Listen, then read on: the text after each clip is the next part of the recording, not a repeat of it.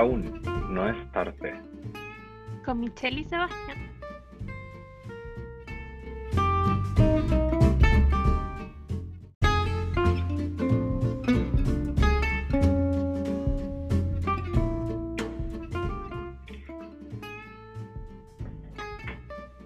Sean todos muy bienvenidos al primer capítulo de nuestro podcast informativo de conversación Aún no es tarde, en donde en cada capítulo hablaremos sobre los impactos del ser humano en los distintos ecosistemas de nuestra bella naturaleza, la cual queremos y debemos proteger. Los encargados de llevar a cabo este podcast son quien les habla, Sebastián Ramos, y mi compañera y amiga, Michelle Amaro. ¿Cómo estás, Michelle? Hola Sebastián, un saludo a los oyentes.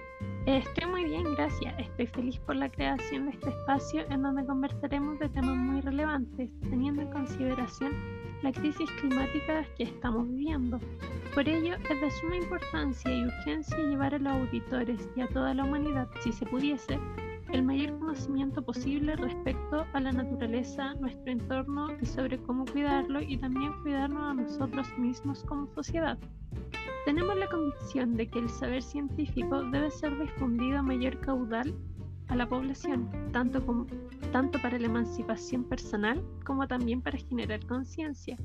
Tener una población informada y empezar a devolverle la mano a la naturaleza que desde antaño nos ha dado alimento, hogar y vida en general. ¿Por qué nos apasiona la naturaleza y su cuidado? Se preguntarán nuestros queridos auditores. Sebastián. Bueno, para responder esta pregunta nos vamos a presentar brevemente. Ambos somos estudiantes de primer año de oceanografía. Yo tengo 23 años. Y yo tengo 22. Y ambos nos estamos formando como futuros científicos. Por ello nos incumbe la difusión de información científica, la cual nos permite también acercarnos más a una forma de vida sustentable y más respetuosa del medio ambiente a través de investigación, pero también de bajar la información relevante hacia las comunidades. Esto es, como mínimo, urgente difundir para generar conciencia del daño irreparable que estamos generando.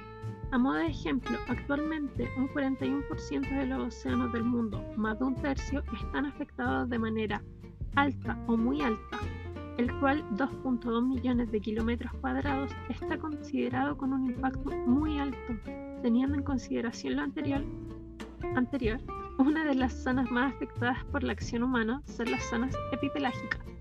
Seba, ¿tú sabes qué es una zona epipelágica? Por supuesto, querida Miche.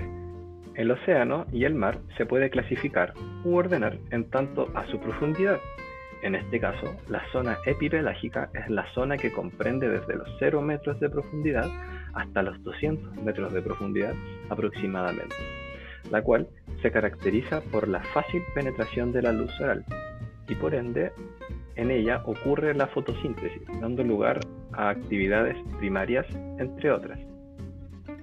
Por ejemplo, dentro de las zonas epipelágicas que encontramos fuertemente afectadas podemos distinguir las desembocaduras de ríos, también conocidos como estuarios, los arrecifes, los lechos de hierbas marinas, los montes submarinos y finalmente, pero no menos importante, los humedales y manglares.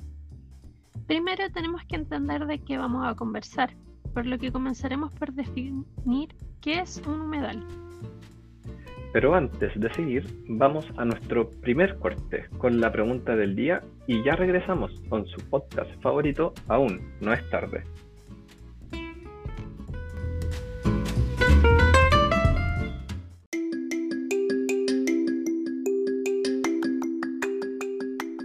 La pregunta del día. ¿En qué fecha se celebra el Día Mundial de los Humedales? A. 14 de enero. B.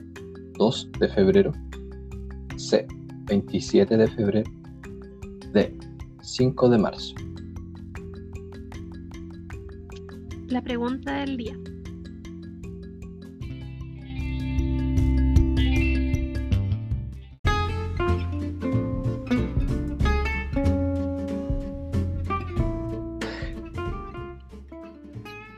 Ya estamos de vuelta en Aún no es tarde.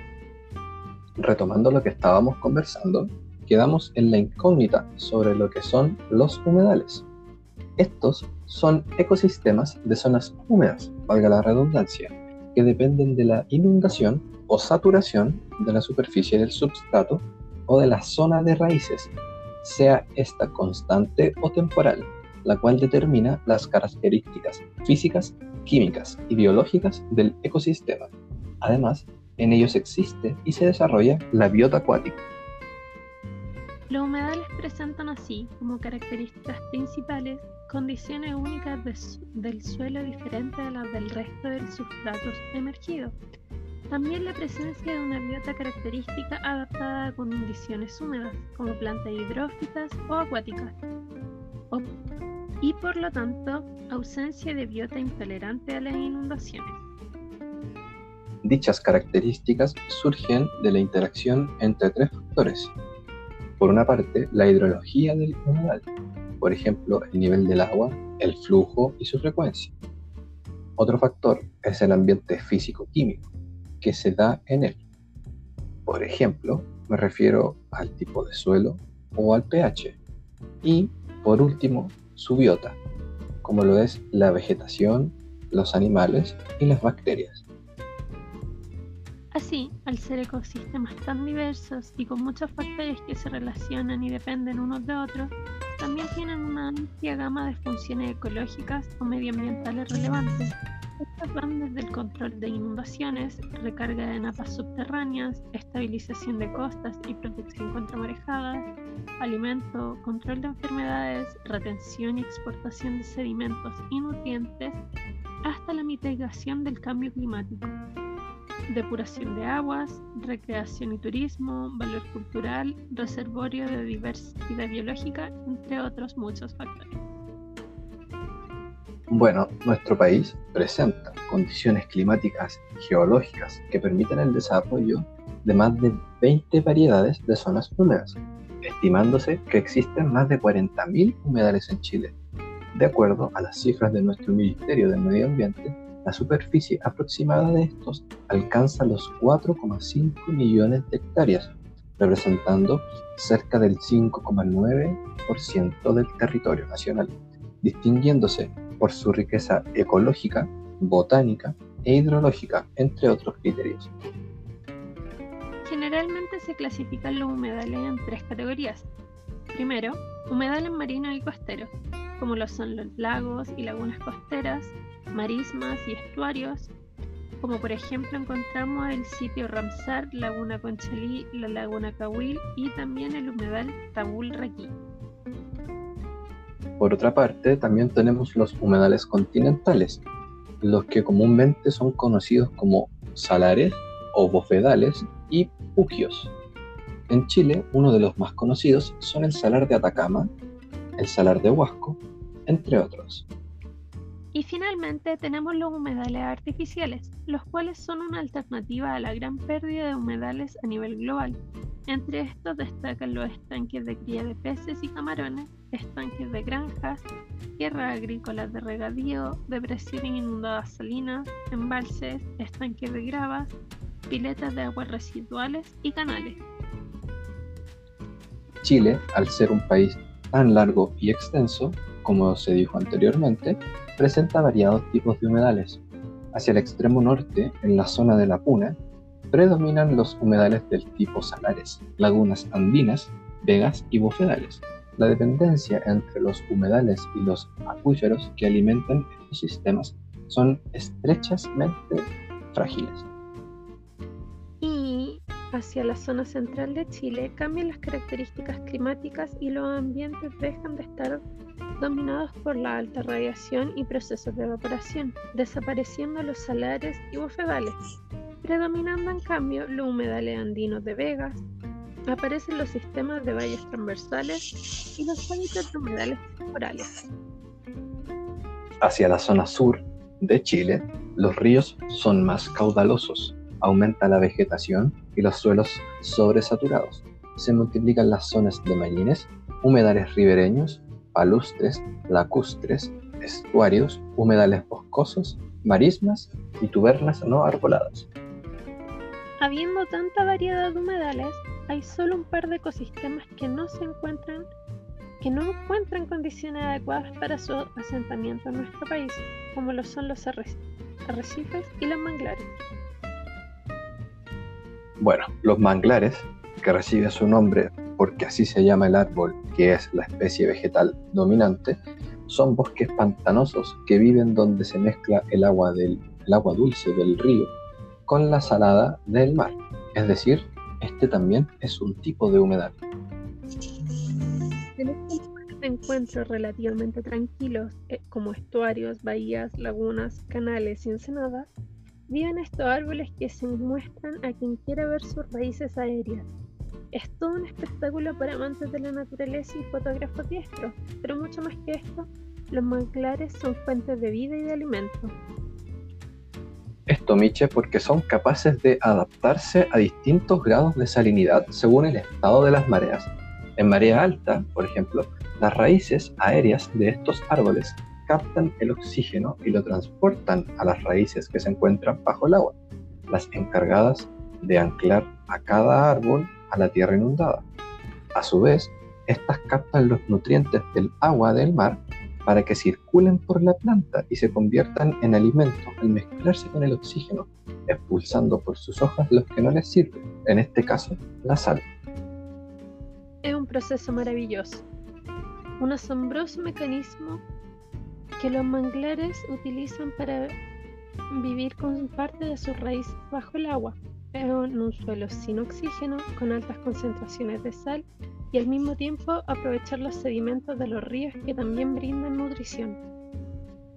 Se estima que existen entre 50 y 110 tipos diferentes de manglares, que pueden oscilar entre los 10 perdón, que pueden oscilar entre los 2 a los 10 metros de altura.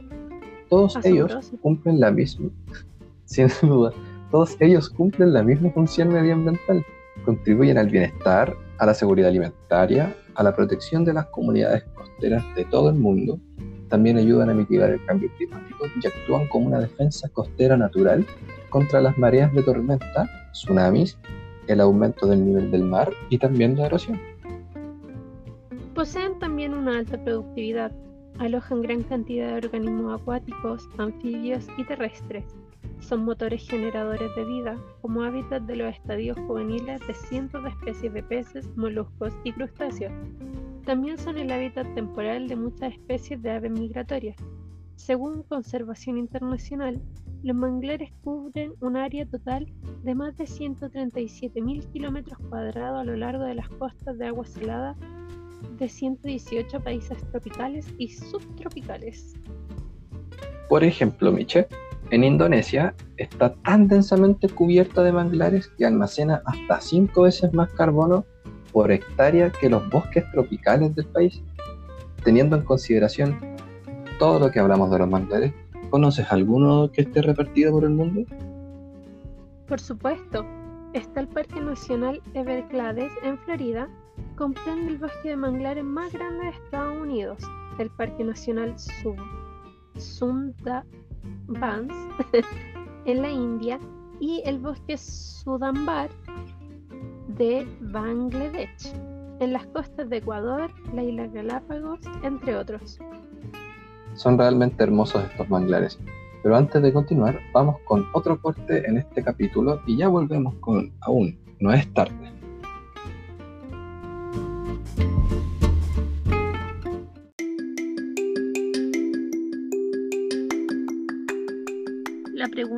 Día. ¿En qué fecha se celebra el Día Mundial de los Humedales? La respuesta es la letra B, el 2 de febrero, día en donde se conmemora la firma del convenio sobre los humedales en Ramsar, Irán, el 2 de febrero de 1971. Este convenio es el primer tratado en el planeta relativo a la conservación y el uso racional de los humedales. La pregunta del día.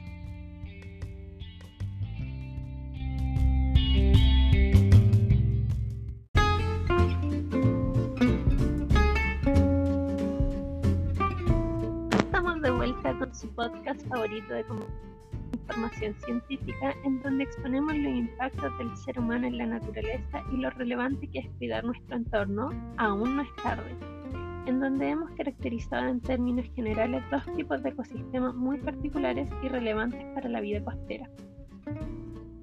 Pese a la importancia de estos ambientes, no se les ha dado un seguimiento adecuado, por lo cual no están siendo conservados. En México y Brasil presentan las tasas más elevadas de deforestación, siendo también los países con las zonas más extensas de manglares. Hoy en día se siguen maltratando esta área en busca de desarrollo económico, beneficiando solo a industria y particulares, sin satisfacer las necesidades de la población ni mucho menos beneficiando al ecosistema. Esto es muy triste, compañera, ya que no existe una fiscalización adecuada con respecto a los humedales, ya que las instituciones que deberían asegurarse de la preservación de estos ambientes hacen caso omiso al respecto. Tenemos como claro ejemplo el proyecto inmobiliario llamado Malecón Tajamar en Cancún, Quintana Roo. ¿Sabes de qué trata este proyecto, Seba? Sí, este es un proyecto planeado por la Fonatur, que es el Fondo Nacional de Fomento al Turismo en México, desde hace más de 16 años, quien eh, aseguraron haber cumplido con los requerimientos ambientales y autorizaciones vigentes previstos a la ley. Exactamente. La Semarnat, la Secretaría de Medio Ambiente y Recursos Naturales de México, dio la autorización en materia de impacto ambiental en 2005 y el permiso en materia de cambio de uso de suelo en terrenos forestales en el 2006. En principio autorizó el cambio de uso de suelo de aproximadamente 58 hectáreas. Sin embargo, luego, en febrero de 2007, se adiciona a la Ley General de Vida Silvestre el artículo 60, en el que se prohíbe cualquier obra o actividad que afecte al manglar. Esto se decreta con el fin de dar una mayor protección a estos humedales. Pese a este decreto, la, la Semarnat autoriza a aumentar 14 hectáreas a las ya establecidas dentro de Tajamar. Terrible, es decir, ignoraron totalmente el hecho de que son áreas protegidas, la ciudadanía sigue defendiendo el manglar junto a su flora y su fauna. Y ya han presentado las denuncias correspondientes y el proyecto se encuentra detenido hasta que los juicios se completen. Me parece súper bien que la gente finalmente haya presentado denuncias frente a este tipo de prácticas. Eh, es, esto es un, un claro ejemplo de la escasa regulación que existe para la protección de los bosques. Exacto.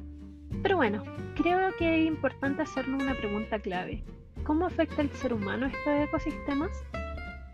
Muy buena pregunta, querida Miche. Los manglares suelen ofrecer una gran fuente de productos madereros, madereros, proveyendo así a las poblaciones locales de este material.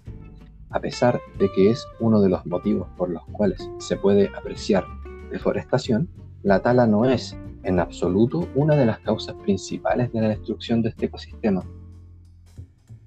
De hecho, la principal causa no es ni más ni menos que la fuerte competencia que existe por adquirir aquellas tierras para el desarrollo de diversas industrias, como lo son el turismo, la agricultura o la creación de estanques de cultivo de camarón, entre otros.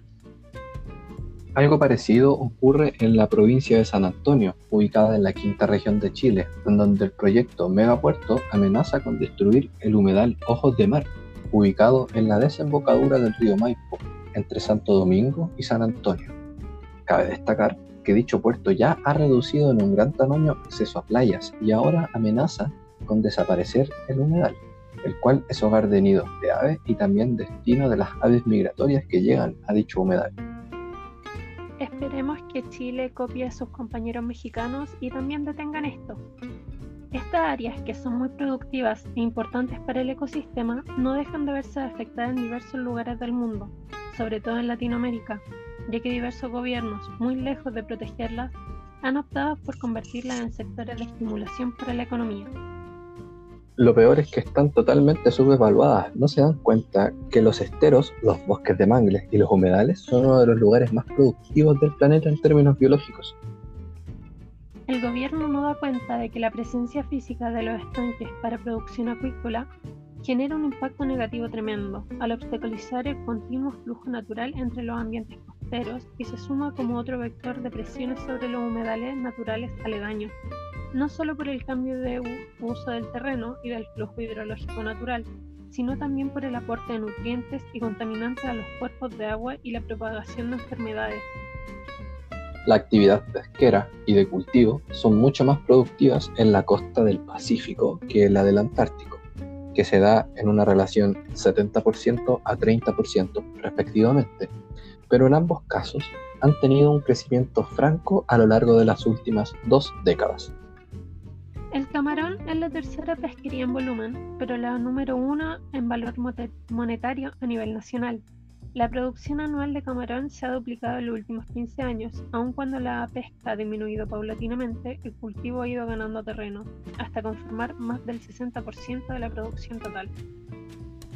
No obstante lo anterior, las modificaciones antropogénicas realizadas en un sistema al modificar los patrones de circulación del agua marina y dulce pueden provocar la desecación parcial de lagunas con comunicación intermitente al mar y la mortandad de los manglares. Ejemplo de esto fue la apertura del canal Cautla en el estado de Nayarit, en México, lo que provocó la mortalidad del 18% del bosque de mangle. En años posteriores al 2000, el brote de nuevos parches fue equivalente a las pérdidas y la disminución neta únicamente fue de un 2%. Y aunque se pensara en reforestar para detener el daño, la reforestación de manglar es complicada, ya que cada especie requiere condiciones físico-químicas particulares que se encuentran interconectadas con la presencia de otras especies de plantas en las zonas de inundación. Exacto, este tipo de reforestación es un proceso difícil debido a que este ecosistema requiere muchos años para alcanzar la madurez estructural y no se tiene el conocimiento suficiente para asegurar un éxito elevado. Normalmente se, se plantan especies incorrectas en lugares incorrectos. Se han reportado que los costos para restaurar exitosamente tanto la cobertura vegetal y las funciones ecológicas de un bosque de mangles son muy elevados por cada hectárea, dependiendo del plan de reforestación que se realice. Y tristemente, estos costos son cantidades prohibitivas para la mayoría de los países que quieren restaurar manglares dañados.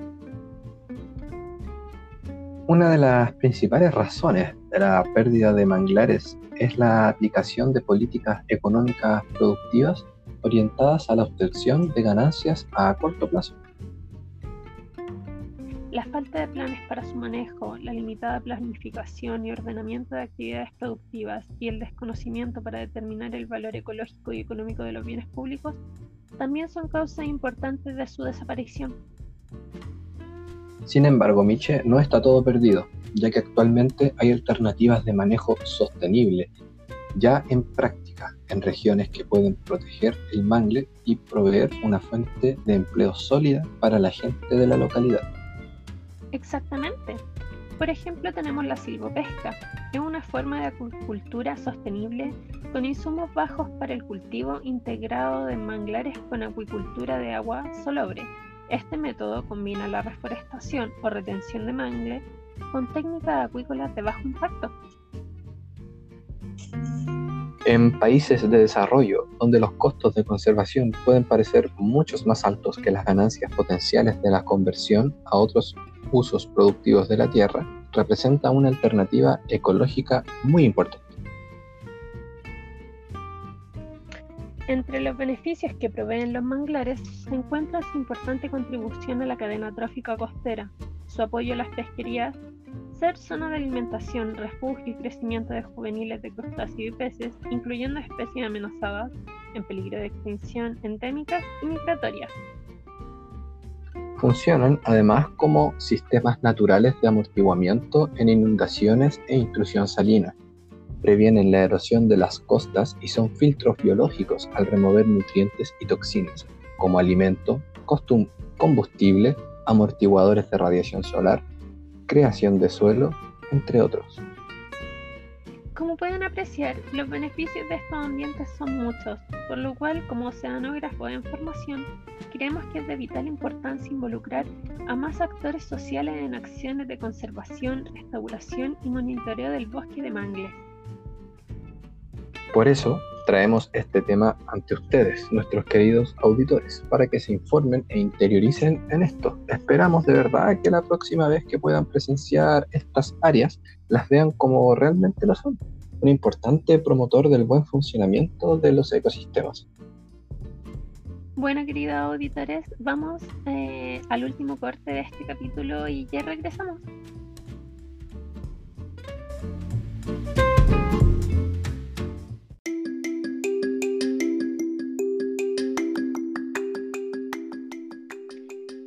Dato clave. ¿Cómo combaten los humedales el cambio climático?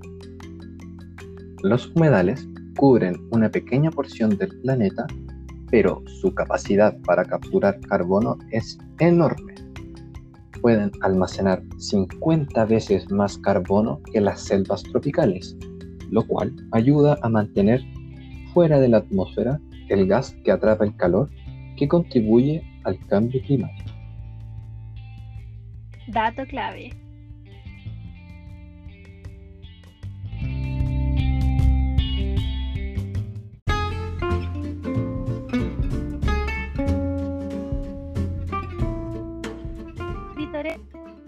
Regreso con el último segmento del capítulo de hoy. A modo de conclusión, eh, la gestión integral de los manglares juega un papel fundamental por sencillas razones. Si los manglares están en buen estado, nos pueden proveer de servicios de elevado valor, que van desde elementos de seguridad alimentaria y recursos para un crecimiento económico favorable, un desarrollo del turismo sustentable y sobre todo la protección de la línea costera, reduciéndose en el mediano plazo en un manejo y aprovechamiento sustentable de los manglares y humedales. Exactamente. Entonces, para finalizar nuestro primer capítulo, mencionaremos las siguientes recomendaciones como objetivos para mantener este ecosistema en buen estado. Primero, detener la expansión de las actividades económicas e industriales inapropiadas en ecosistemas costeros por considerarlos destructivos y contaminantes. También fortalecer el desarrollo integral de las comunidades locales y sus organizaciones de base, y promover los intercambios de conocimientos y experiencias.